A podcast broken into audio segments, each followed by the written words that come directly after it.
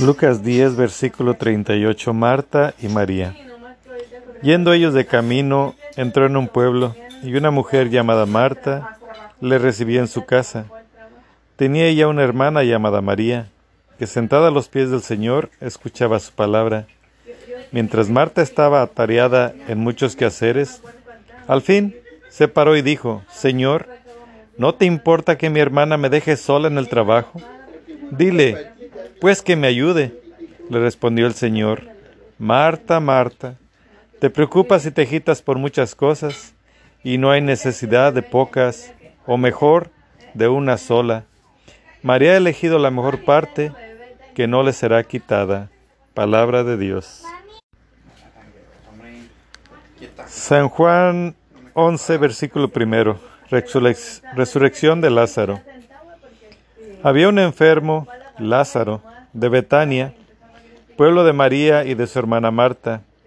María era la que ungió al Señor con perfumes y le secó los pies con sus cabellos. Su hermana Lázaro era el enfermo. Las hermanas enviaron a decir a Jesús, Señor, aquel a quien tú quieres está enfermo.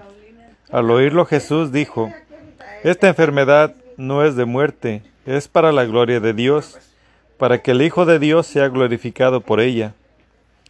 Jesús amaba a Marta, a su hermana y a Lázaro.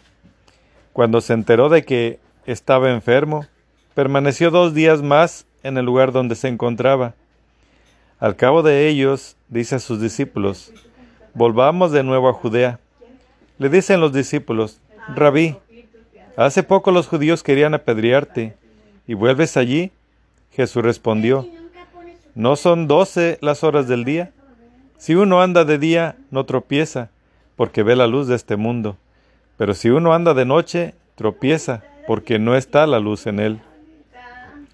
Dijo esto y añadió, Nuestro amigo Lázaro duerme, pero voy a despertarlo. Le dijeron sus discípulos, Señor, si duerme, se curará. Jesús lo había dicho de su muerte, pero ellos creyeron que hablaba del descanso, del sueño. Entonces Jesús les dijo abiertamente, Lázaro ha muerto. Y me alegro por ustedes de no haber estado allí, para que crean, pero vayamos allá. Entonces Tomás, llamado el mellizo, dijo a los otros discípulos, Vayamos también nosotros a morir con él. Cuando llegó Jesús, se encontró con que Lázaro llevaba ya cuatro días en el sepulcro. Betania estaba cerca de Jerusalén, como a unos quince estadios, y muchos judíos habían venido a casa de Marta y María para consolarlas por su hermano. Cuando Marta supo que había venido Jesús, le salió al encuentro mientras María permanecía en casa. Dijo María a Jesús, Señor, si hubieras estado aquí, no habría muerto mi hermano. Pero aún ahora yo sé que cuanto pidas a Dios, Dios te lo concederá. Le dice Jesús, tu hermano resucitará. Le respondió Marta, yo sé que resucitará en la resurrección el último día. Jesús le respondió, yo soy la resurrección. El que cree en mí, aunque muera, vivirá y todo el que vive y cree en mí no morirá jamás. ¿Crees esto?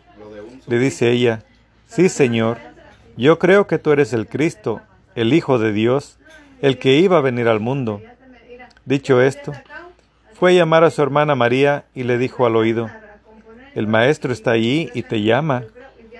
Ella, en cuanto lo oyó, se levantó rápidamente y se fue hacia él.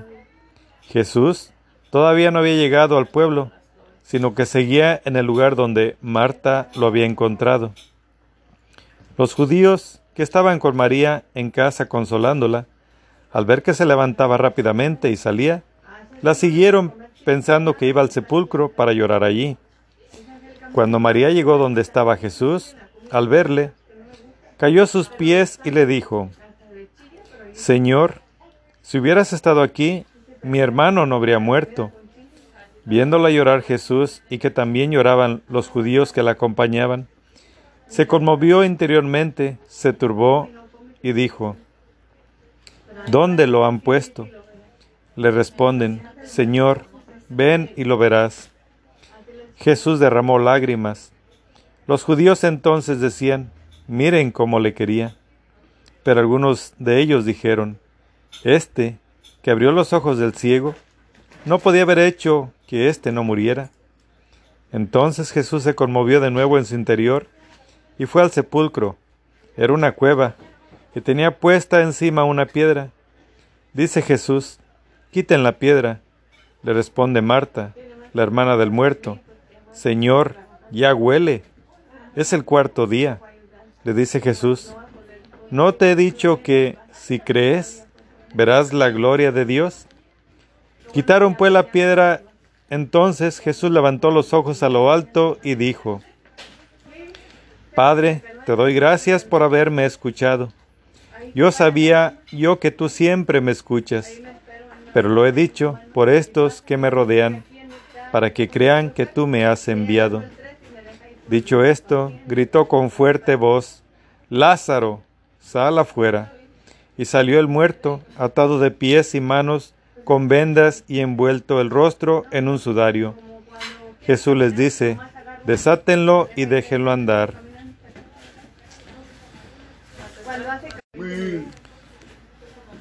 Las autoridades judías deciden la muerte de Jesús. Muchos de los judíos que habían venido a casa de María, viendo lo que había hecho, creyeron en él. Pero algunos de ellos fueron a los fariseos y les contaron lo que había hecho Jesús. Entonces los sumos sacerdotes y los fariseos convocaron consejo y decían, ¿qué hacemos? Porque este hombre realiza muchos signos. Si le dejamos que siga así, todos creerán en él y vendrán los romanos y destruirán nuestro lugar santo y nuestra nación. Pero uno de ellos, Caifás, que era el sumo sacerdote de aquel año, les dijo, Ustedes no saben nada, ni caen en la cuenta de que les conviene que muera uno solo por el pueblo y no perezca toda la nación.